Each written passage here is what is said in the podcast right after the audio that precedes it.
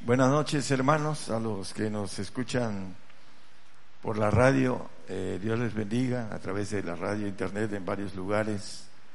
Eh, apenas hace una hora estábamos en Guatemala. Eh, tenemos también en Uruguay, en Colombia, en otros lugares, en Estados Unidos, que nos escuchan a través de, de la radio internet enlazados con nosotros y queremos ah, decirles que el Señor los bendiga, que podamos ser de bendición a través de los eh, mensajes que nosotros traemos para el pueblo gentil. Eh, queremos compartir los misterios que están escondidos, que los apóstoles lo conocieron a través del Señor y que el diablo se encargó en 300 años de esconderlos, en el año 300 de nuestra era, después de Cristo, eh, fueron escondidos y en estos tiempos que se están cumpliendo las profecías, el Señor vuelve a sacar los misterios a la luz. Y es locura para muchos, porque no tienen un nivel de conocimiento intelectual para intelectual espiritual, para ser claros, eh, por la razón de que estaban escondidos. La Biblia habla de esto eh, con toda claridad. Ah, vamos a hacer un, un estudio sobre ello. Y ahorita vamos a hablar del espíritu del misterio del Padre en Colosenses 2.2 si el hermano nos ayuda con a dos y tres también, el tercero. Eh, dice el apóstol eh, Pablo escribiendo a los colosenses para que sean confortados sus corazones, unidos en amor y en todas riquezas de cumplido entendimiento, para conocer el misterio de Dios y del Padre y de Cristo, en el cual están escondidos todos los tesoros de sabiduría y conocimiento espiritual, diría yo, todos los tesoros de conocimiento espiritual, no conocimiento humano, porque el mismo apóstol en el 2.4 de Primera de Corintios nos dice, eh, hablando de esa sabiduría humana, y ni mi palabra ni mi predicación fue con palabras persuasivas de humana sabiduría, mas con demostración del Espíritu y de poder entonces, eh, hay una ah, predicación que convence. Hay un personaje en la Biblia que lo llama eh, el apóstol, bueno, su, su nombre Apolos, dice que convencía, que era ferviente en la palabra y convencía. Pero habían divisiones en los corintios, dice yo soy de Apolos yo de, de Cefas, de Pedro, yo de Pablo, ¿no? Eh, habían, eran niños fluctuantes en la doctrina, como dice el mismo apóstol Pablo. Entonces, eh, vamos a tomar un tema un poquito ah, profundo, o bastante, si podemos decirlo, pero vamos a, a tratar de tomarlo un poco por encima, aunque hay cosas que eh, se tienen que decir eh, el misterio del Padre empieza con uh, Juan en eh, Juan 14, 15, 16 y 17, habla del Espíritu del Padre como Espíritu de verdad. Dice que si me amáis, guardad mis mandamientos, y yo rogaré al Padre, está hablando del Padre, y os dará otro consolador. No es el consolador, es otro consolador, son tres el Padre es un consolador, el Hijo es otro consolador y el Espíritu Santo otro. Entonces, eh, vamos a ver a la luz de la Biblia algunas diferencias para que esté con vosotros para siempre, dice. Eh, el Espíritu de verdad. Los tres son espíritus, Dios es espíritu, dice la palabra. A veces eh, los que manejan eh, lo, espiritual creen que es algo etéreo, pero el Señor dice que le dijo a sus discípulos que lo tocaran. Los, los ángeles, a la luz de la Biblia, hacen cosas y tocan. Dice, me tocó, dice Daniel, el profeta, me tocó. Y no vamos a hablar de experiencias propias, pero en la palabra, eh, cuando dice espíritu, es un cuerpo diferente al de nosotros. Nosotros tenemos un cuerpo eh, de carne, hecho de polvo, de, material de polvo, por así lo dice la palabra, dice en, Génesis. Entonces, hay una gran diferencia en eh, la naturaleza divina y vamos a ver contextos un poco lo que nunca han escuchado algunos el misterio de Dios, que es el misterio del Padre, tiene que ver con el misterio de Dios y también con el de Cristo. Aunque vamos a tocar un poquito más lo que respecta al Padre. El Espíritu de verdad, el cual el mundo no puede recibir. El cristiano que es el mundo no puede recibir al Padre. Dice el Señor, hablando de sus discípulos, no son del mundo como tampoco yo soy del mundo en Juan 17, 15, 16, no lo ponga hermano. Nada más como referencia, hay, eh, hablando de los que, como los apóstoles, los discípulos, siguieron al Señor y dejaron las cosas, dejaron sus trabajos, dejaron sus familias y siguieron al Señor. Eh, el Señor les dice que no eran de este mundo como tampoco Él lo es. Todo don perfecto desciende del Padre de las Luces. Dice Santiago 1, 16, 17 y, 18 dice, amados hermanos míos, no erréis. El hombre que no entiende que lo perfecto viene del Padre, eh, ahí con claridad eh, le dice el apóstol Santiago, eh, hermano de Jesucristo, dice, eh, hablando de, de esa parte del don perfecto que viene de, del Padre, porque desciende del Padre de las luces, en el cual no hay mudanza ni sombra de variación. Desciende del Padre de las luces. Bueno, hay algo importante. Eh, dice el Señor, yo soy la luz del mundo. El Señor Jesucristo, una luz. Y nos maneja a nosotros que seamos luz. Y eh, cada hombre que alcanza la plenitud de Dios alcanza a ser luz del mundo también. Y luces, el Padre de las Luces, eh, habla en plural, el cual no hay sombra no hay mudanza ni sombra de variación. El de su voluntad nos ha engendrado por la palabra de verdad, el 17. Engendrado por la palabra de verdad. El Espíritu de verdad, que es el Espíritu del Padre, el Espíritu de perfección, nos engendra por la palabra de verdad. Dice Juan 17, 17, santifícalos en tu palabra, tu palabra es verdad. Entonces, el Espíritu que nos da esa bendición de santificarnos en la palabra de verdad. Toda la palabra de Dios es verdad, pero hay una palabra que la Biblia le llama verdad.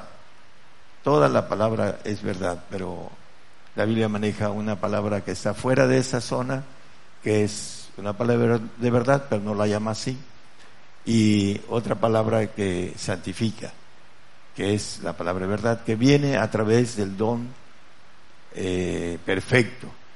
Todo don perfecto desciende del Padre de las luces. Entonces, es importante que nosotros entendamos que hay el don perfecto de parte de Dios a través del Espíritu del Padre y que debemos de ir en pos de ello para ser perfectos. Eh, tomé el texto del el domingo, el 548 de de Mateo, sed pues vosotros perfectos, como vuestro Padre que está en los cielos es perfecto.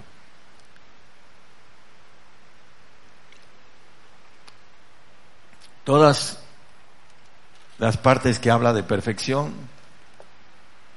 es hablando de, del Padre, porque ese es el, espíritu de que trabaja para perfeccionar al hombre. El hombre que no alcanza el espíritu del Padre no alcanza la perfección.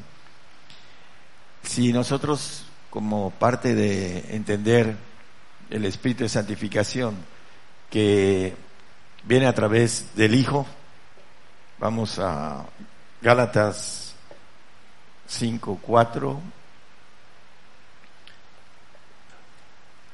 Ah, perdón, es el, son textos que traigo, es el 4, el capítulo 4, perdón, 4, el versículo 4, 5 y 6.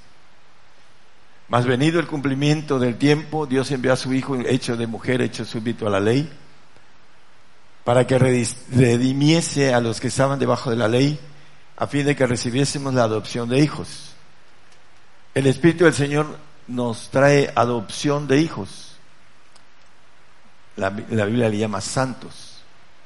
Son hijos adoptivos. El hijo perfecto es el que tiene el gen del Padre, el Espíritu del Padre. Entonces, para que vayamos entendiendo, hermanos, Dice, y por cuanto sois hijos, Dios envió el Espíritu de su Hijo en vuestros corazones, el cual clama, Abba, Padre. Ven, Espíritu del Padre, ¿no? También en Efesios 1, 4, dice, en el 3, hermanos, por favor. Dice, bendito el Dios y Padre del Señor Jesucristo, nuestro Jesucristo, el cual nos bendijo con toda bendición espiritual en lugares celestiales en Cristo, dice. El siguiente, por favor. Según nos escogió en Él antes de la fundación del mundo para que fuésemos santos y sin mancha delante de Él en amor, fuésemos santos, el pacto de santificación. Y el otro hermano, por favor. Habiéndonos predestinados para ser adoptados hijos, lo mismo que dijo, dice el otro texto de, de Gálatas 4, 5, 6. Entonces dice, habiéndonos predestinados para ser adoptados hijos por Jesucristo. Asimismo, según, eh, según el puro afecto de su voluntad, hasta ahí nada más. Somos adoptados como santos, como hijos adoptivos, con el Espíritu del Señor. Ya vimos el domingo en el tema acerca de que el Señor nos santifica, el Espíritu del Señor Jesucristo. En 1 Corintios 1, Dos, santificados en Cristo Jesús, llamados santos. Cristo nos santifica. El Espíritu del Señor nos santifica para que seamos hijos adoptivos en la eternidad si nosotros no alcanzamos la perfección por causa de, de no pagar los requisitos para alcanzar la perfección. Todo esto tiene que ver con lo que nos pide el Señor para que podamos guardar el mandamiento de el Señor. Si me amáis, guardar mis mandamientos y yo rogaré al Padre. Y hay mandamientos del Padre también, así lo dice el Evangelio de Juan. Y vamos a ver algunos detalles eh, no tan profundos con relación a, a lo que estamos viendo en el sentido de misterios del Padre, pero es importante entender la diferencia entre el hombre santo ni siquiera estamos hablando del salvo. El salvo queda fuera de estos pactos de hijos, hijos adoptivos e hijos legítimos, para estar en el tercer cielo. Eso es importante entenderlo, conocerlo. Y ya dijimos que el Espíritu del Señor tenemos que ser dignos para obtener ese Espíritu de Cristo. Vamos a el texto Juan 14, 8 y 9. Vamos a ver algo importante. Felipe le dice al Señor, muéstrame al Padre y nos basta. Y le dice el Señor, tanto tiempo que estoy con vosotros y no me has conocido, Felipe. El que me ha visto, ha visto al Padre. ¿Cómo pues dices tú, muéstranos al Padre? Ah, tanto tiempo ah, que estoy con vosotros y no me has conocido. que dice el 9.6 de Isaías, hablando del Señor. Él es, ahora es Padre, el Señor dejó de ser en esa nomenclatura para nosotros Hijo de Dios. Le llama Hijo unigénito porque es el único del segundo lugar, de los tronos que hay en el segundo lugar, y pasó a ser Padre. Dice, porque un niño nos es nacido, hijo nos es dado, y el principado sobre su hombro, y amarás su nombre admirable, consejero, Dios fuerte, Padre eterno, príncipe de paz. Es el príncipe de paz, pero también es, es el Padre eterno. Él pertenece a los ancianos que son padres. Los 24 ancianos, que es un número, una numerología de gobernación eterna de la, del nivel de primeros tronos de Dios. Ahorita lo vamos a ver a la luz de la Biblia para los que nos están escuchando eh, en la radio, que para ellos esto, algunos va a ser locura, va a ser herejía, pero esto es la palabra de Dios y se le van a encontrar cuando estemos del otro, en el otro, a la otra parte del umbral, eh, estemos presentes delante de Dios. Dios es un ejército. Dice que el ángel de Jehová campa alrededor de los que los defienden eh, eh, que teme y los defiende. Dice el Salmo 34, creo que es 7, ¿no? 7, 34, 7. Vamos a buscarlo, no lo traigo, pero el ángel de Jehová acampa alrededor de los que le temen y los defiende. ¿Cuántos ángeles de Jehová hay? Dice que Dios es omnisciente y omnipresente. ¿Cómo se presenta Dios? Cristo, ¿en dónde está ahorita, hermanos? A la luz de la Biblia, está sentado a la diestra del Padre, ¿no? Y aquí está también. Dice que donde están dos o tres, que, ¿cuál es la diferencia? El verdadero Señor, hablando de el que nosotros adoramos, está en el tercer cielo, sentado a la diestra del Padre, así lo dice la palabra, con todos esos ancianos que al final de cuentas Él superó por haber obedecido la propuesta. Entonces, ah, el punto de todo esto, hermanos, es que Dios está en todos lados porque hay espíritus de Dios todopoderosos en la tercera dimensión de esa, ah, esa cúpula militar divina y en los segundos tronos hay muchos ángeles de Jehová que son llamados hijos de Dios también, así lo maneja la palabra, ángeles de Jehová. De ahí salió el Señor para presentarse eh, en el segundo trono de los ancianos. Dios es un ejército. Eh, es importante, a la luz de la Biblia está escondido, pero bastante claro. Y es difícil decirlo a través de la radio, pero tenemos que decir estas, porque, estas cosas porque el Señor se ganó el puesto segundo de todos los ancianos. Dice que en Filipenses 5, perdón, 2, 5 y hasta el, creo que es 10, haya es, pues en vosotros este sentir que hubo también en Cristo Jesús. ¿Cuál sentir? Vamos a verlo porque estamos hablando del misterio del Padre y a través de Cristo nosotros tenemos al Padre. Es importante entenderlo. El cual siendo en forma de Dios no tuvo por usurpación ser igual a Dios. Usurpar quiere decir ocupar un lugar que no le corresponde a uno. Eso es lo que dice el tumbaburro. Y el Señor ahorita está sentado en un lugar que no le correspondía. Ahora es el que está a la diestra del anciano de ancianos, el juez de jueces, el padre de padres. Entonces, sin embargo, se anonadó a sí mismo tomando forma de siervo, hecho semejante a los hombres, y hallado en la condición como hombre, se humilló a sí mismo, hecho obediente hasta la muerte y muerte de cruz, por lo cual, por haber hecho eso, Dios lo ensalzó a lo sumo, dice ahí y diole un nombre que es sobre todo nombre, en el cual toda rodilla se doblará, y los que están en los cielos, en la tierra, debajo de ella, y toda boca confesará que Él es el Señor de señores y el Rey de reyes, a la gloria del Dios Padre, ¿no? Eh, toda lengua confesará que Jesucristo es el Señor, a la gloria de Dios Padre. Hay una cúpula de padres, que son ancianos, y el anciano de juez, que es el mayor de todos, es el que se refiere el Señor, mi Padre mayor que yo es. A ese anciano, vamos a verlo ahorita a la luz de la Biblia, con plural, los, aquellos que no quieran entender esto, que agarren su plumón negro y le borren el plural a la palabra, a la Biblia. Todas las Biblias hablan de esto, plural.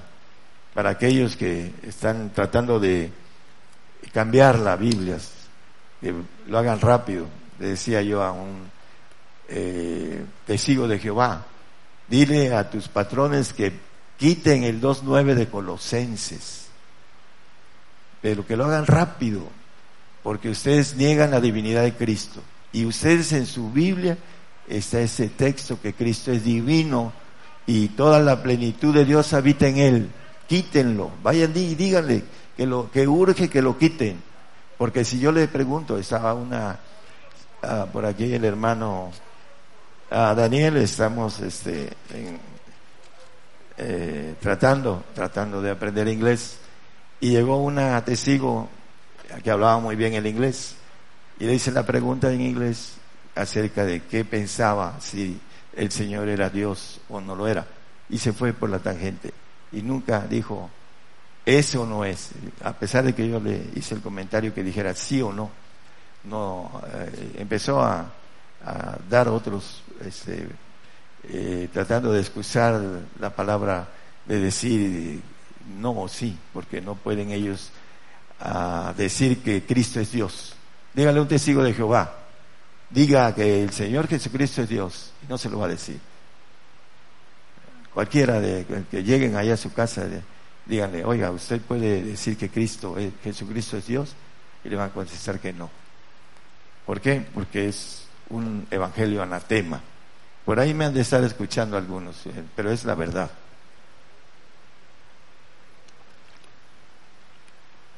en Cristo, porque ahí en el dos, en el anterior, hermano, habla de Cristo. en la última palabra dice Cristo.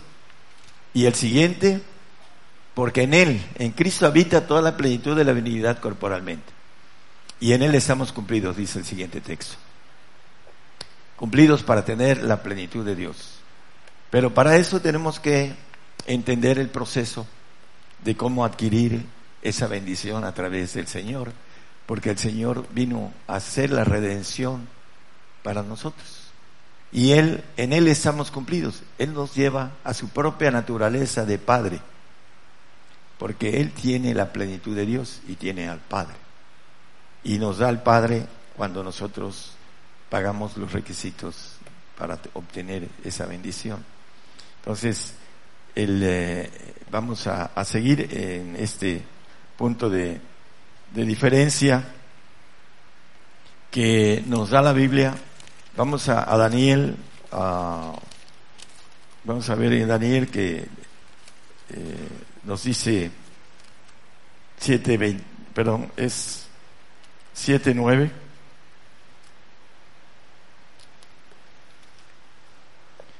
Estuve mirando hasta que fueron puestas sillas plural.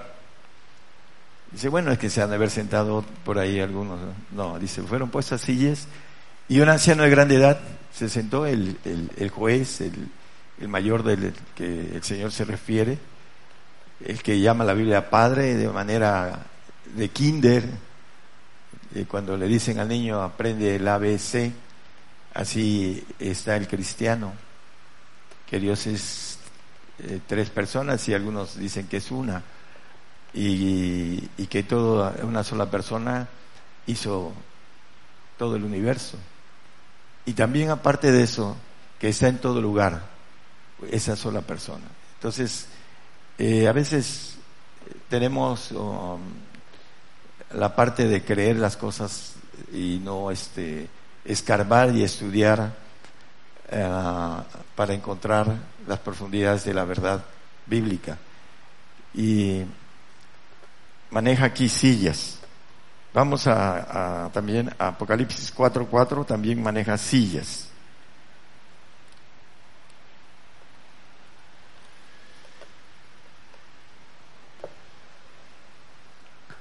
Y alrededor del trono habían 24 sillas. También eh, habla del número de ancianos, que es un número eh, figurativo, no son 24, allá sabremos cuántos son. Eh, y vi sobre las sillas 24 ancianos sentados vestidos de ropas blancas y tenían sobre sus cabezas coronas de oro. Cuando Juan se encuentra con un anciano y le pregunta, ¿quiénes son estos que han salido de grande tribulación, están vestidos de ropas blancas, etcétera, ¿no? Esta, eh, esta parte, hermanos, de la cúpula más alta de Dios, que es la de los primeros tronos, que ordenan a los segundos tronos, que ordenan a los espíritus todopoderosos de Dios y que ordenan a toda la creación, eh, es la parte más alta de los seres divinos. Y vamos a seguir el tema, porque tiene que ver con el misterio del Padre y también eh, tiene un enlace con el misterio de Dios y aún con el misterio de Cristo. Vamos a, seguir eh, esta parte en 3.21 de Apocalipsis.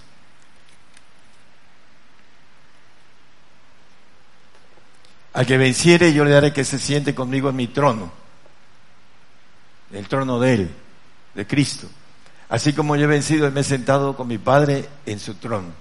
Aquí maneja singular, pero hay muchos tronos en los segundos tronos y hay muchos en el primero. Vimos los 24 ancianos y también la propuesta que se le hace al Señor en, eh, eh, Hebreos 12, 2, puestos los ojos en el autor y consumador de nuestra fe, de la fe en Jesús, el cual habiéndole sido propuesto gozo, sufrió la cruz, menospreciando la vergüenza y sentóse a la diestra del trono de Dios. Por la propuesta de venir a rescatar, antes de que el, hombre fuese creado, fueron esos planes. A través de la palabra podemos decirlo con claridad, pero ese es otro tema. Y esa, esa propuesta se le hizo a todos los ángeles todopoderosos de Dios. Entre ellos estaba el Señor. Y él alzó la mano, heme aquí, envíame a mí. Se despojó de su divinidad y de la fuente de su vida eterna también como Dios. Y se hizo hombre, dice, vimos aquel verbo encarnado que habitó entre nosotros y triunfó, venció. Y ahora esa propuesta de gozo está sentado en el trono al lado del Padre, en el lado del anciano más de mayor jerarquía que tiene Dios en el primer nivel, el Padre de padres, el anciano de ancianos, el juez de jueces. Y el Señor es el segundo de todos ellos. Apocalipsis 5, 8 nos habla, vamos a, ver si es el correcto. Eh, mm, no, hermano, es el eh, Apocalipsis 5, es más abajo. Permítanme un segundo.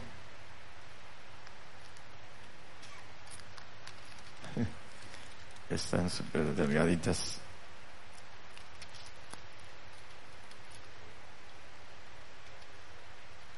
Eh, Apocalipsis 5, 8. Ahí está. Creo que lo había dicho correcto. Y cuando hubo tomado oh, el libro y los cuatro, eh, los cuatro animales y los veinticuatro ancianos se postraron delante del Cordero de Cristo, teniendo cara uno arpas y copas de oro llenas de perfumes que son las oraciones de los santos. Perdón, es que como no eh, vi la parte de los ancianos que se postran delante del Cordero, que dice la palabra en que por esa causa, por haber sido hecho obediente hasta la muerte y muerte de cruz, Dios lo ensalzó a lo sumo. Ahorita los ancianos que antes él eh, tenía que estar, ah, dice aquí, postrado, ahora se le postran a él, por causa de haber hecho este, ese rescate, eh, es el, premio, la propuesta, la propuesta de gozo. Nosotros tenemos una propuesta de gozo, hermano, gozosos en la esperanza, en la esperanza de la gloria de Dios. Entonces tenemos también una propuesta. Hay varios pasajes, eh, primero 16, 21 de Mateo, nos dice que el Señor que le convenía padecer mucho para poder obtener el rango de Padre. Lo dice la Biblia, no lo digo yo, hermano, Padre eterno, 9.6 de Isaías, príncipe de paz. Aquel que no quiera entender esto, pues que vaya a su Biblia y le tache ahí, le ponga algo que él quiera dentro de su forma de pensar. Dice, desde aquel tiempo comenzó Jesús a declarar a sus discípulos que le convenía ir a Jerusalén y padecer mucho de los ancianos. Le convenía padecer mucho de los príncipes, eh, de los escribas, de los sacerdotes y ser muerto y resucitar el tercer día. Le convenía. ¿Por qué? Por la propuesta. A nosotros nos conviene lo que viene, hermanos, padecer mucho. Por, vamos a, padecer por el Señor. Y nos conviene. Dice, gozosos en, ah, habla en la esperanza, sufridos en la tribulación y constantes en la oración. Vamos a tener que estar ah, sufridos. Nos conviene padecer. Cristo dice también que nos da el derecho de creer y de padecer por Él. Vamos a, tocar otro, otro texto, Marcos 8:31 dice lo mismo que dice este de Marcos.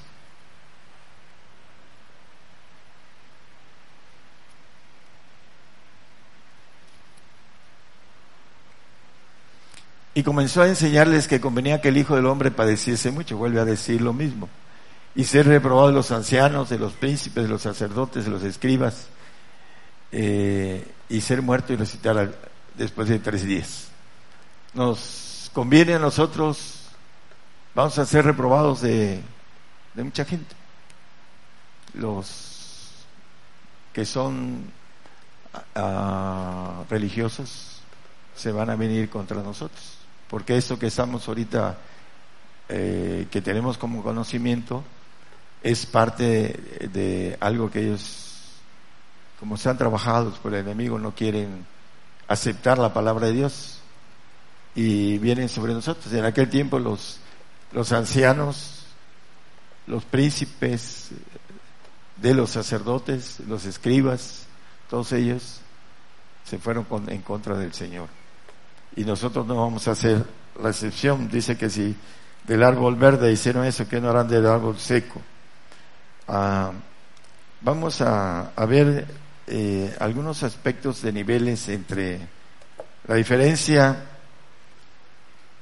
el misterio de, del Padre, vamos a verlo a través de algunas diferencias que están escondidas en la Biblia. Esos niveles se encuentran Juan 14, 14 y Juan 15, 16, vamos a ver ahí unos detalles y vamos a seguir viendo otros detalles. Si algo pidieres en mi nombre, yo lo haré, dice el Señor. Yo lo haré. El hijo adoptivo, el hijo adoptivo pide por el Espíritu del Señor y él se lo da, porque es hijo adoptivo, tiene el Espíritu del Señor. Pero el que tiene el Espíritu del Padre, dice, si algo pidieres, ah, bueno, es el anterior, ¿no? El otro, por favor. Dice, no me elegisteis vosotros a mí, mas yo os elegí a vosotros. Y os he puesto para que vayáis y llevéis fruto y vuestro fruto permanezca, para que todo lo que pidieres del Padre en mi nombre, Él, el Padre, os lo dé. Entonces es importante estas divisiones eh, de niveles entre el, el hijo adoptivo y el hijo legítimo. Vamos a ver otras. Uh, el 14.26 habla el Espíritu Santo.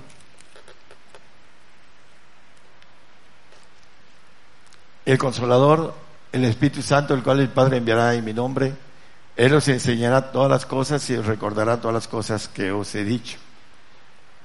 El Espíritu Santo nos va a enseñar las cosas que el Señor ha dicho. Mas el otro consolador, el Espíritu de verdad, dice en, en Juan 5, 21, perdón, es Juan, no, es Juan 16, 13, perdón, Juan 16, 13.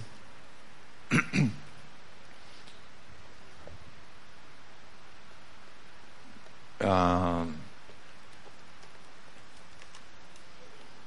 vamos a, al, texto. 16, 13, no es 14. Pero cuando viniera aquel Espíritu de verdad, Él os guiará a toda verdad, porque no hablará de sí mismo, sino que hablará todo lo que oyere y os hará saber las cosas que han de venir. El Espíritu de verdad, el otro consolador, que habla Juan 14, 15. No lo ponga hermano, ya lo puso hace ratos. Dice ese otro consolador, el Espíritu de verdad, que es el, que viene del Padre, Él nos ha engendrado por la palabra de verdad. Dice que nos hará saber las cosas que han de venir. El Espíritu Santo nos recordará todas las cosas que el Señor ha hablado. Pero el Espíritu del Padre nos va a hacer saber las cosas que han de venir. Y ya sabemos que estamos a punto de entrar en, en una prueba de fe en donde si no estamos preparados pues podemos apostatar.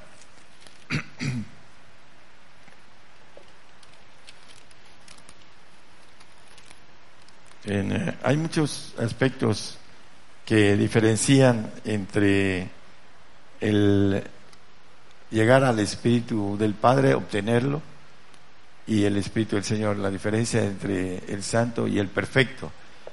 El, eh, también hablamos de la sabiduría entre perfectos en Corintios 2, 5, 6 y 7.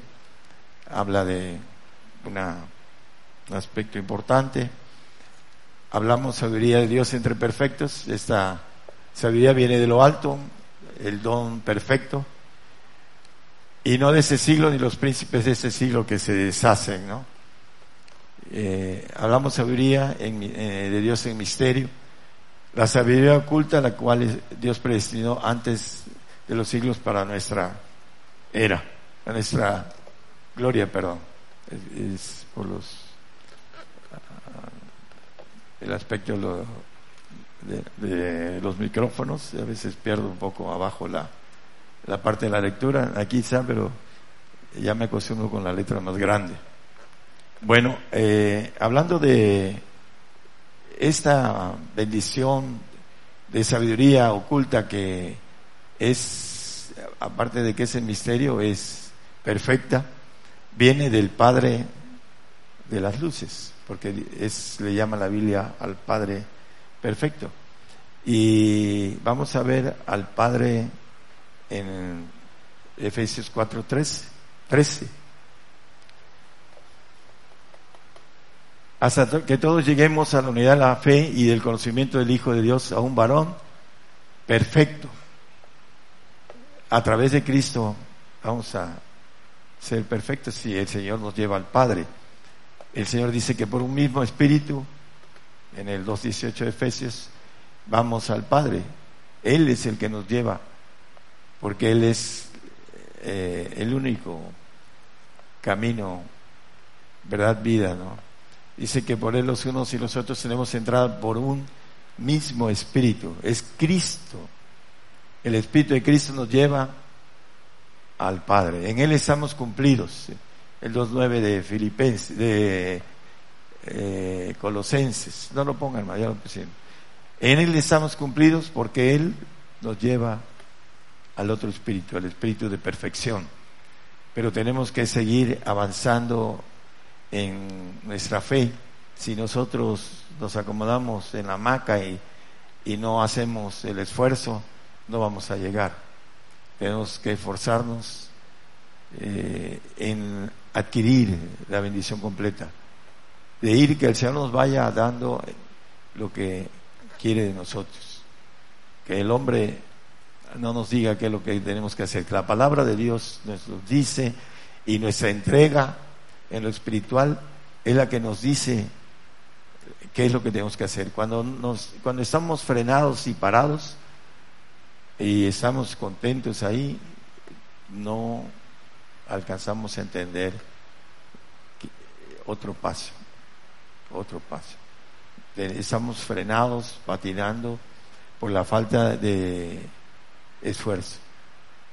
A veces, la madrugada, la, flujera humana, la flujera del cuerpo, la edad, lo que sea, trata de que uno no tenga la bendición de comunión pero cuando ya tiene uno la fuerza espiritual, el Señor no te deja dormir. No te deja dormir y te tienes que parar y estar en comunión. Cuando no tiene uno eso, es un esfuerzo y cuesta. Y se esfuerza uno y no, y sigue uno esforzándose, y sigue uno esforzándose. Y no tiene uno esa bendición que ahora, después de tanto esfuerzo, el Espíritu te quita todo y te, no te deja en paz hasta que tienes que estar con Él. Y después de estar con Él, empiezas a decir gracias Señor. Gracias porque me esfuerzas. Ya no es uno, pero al principio tiene que ser uno. Si no, no alcanza uno esa bendición. Por eso es importante el esfuerzo. En todos los aspectos de la vida, el esfuerzo hace que los hombres alcancen cosas a través del esfuerzo. Si no nos esforzamos, no vamos a alcanzar la bendición de conocer a través de Cristo la inmortalidad, el Padre, de ser perfectos, de tener la bendición de estar en los segundos tronos de Dios. La gloria que me dice yo les he dado, el que venciere Dice, yo haré que se siente en mi trono como yo he vencido y me he sentado en el trono de mi Padre. Entonces, hermanos, tenemos que alcanzar a través del esfuerzo la bendición de ser vencedores y sentarse en el trono del Señor que tenía antes, en el trono de ángel de Jehová. Él es el único hijo unigénito que ha pasado de esos tronos segundos al trono primero, a los tronos primeros. Es el único, dice, tú eres mi hijo unigénito. Es el único que de ese lugar pasó al, a los ancianos, que no son ancianos, tienen eh, juventud, todos los ancianos, todos los ángeles tienen juventud, aún los ángeles caídos tienen juventud. Ellos no tienen tiempo, hermanos. Nosotros estamos bajo el tiempo. Y por supuesto que hay una gran diferencia entre los ángeles divinos, que son eternos, y los ángeles creados. Nosotros estamos llamados a estar en el árbol de Dios. Dice que bienaventurados los que eh, el 22.14 de Apocalipsis acerca del árbol de, Dios Bienaventurados los que guardan sus mandamientos para que su potencia sea en el árbol de la vida y que entren por las puertas en la ciudad. Entonces la potencia es cuando tenemos al Padre. El poder, la gracia y la potencia vienen de cada uno de los espíritus de Dios. Y tenemos que guardar los mandamientos del Padre para estar en esa potencia, de ese árbol genealógico, en los segundos tronos que Dios nos ofrece, pero nos tenemos que ganar a través de una entrega total. Que el Señor nos bendiga.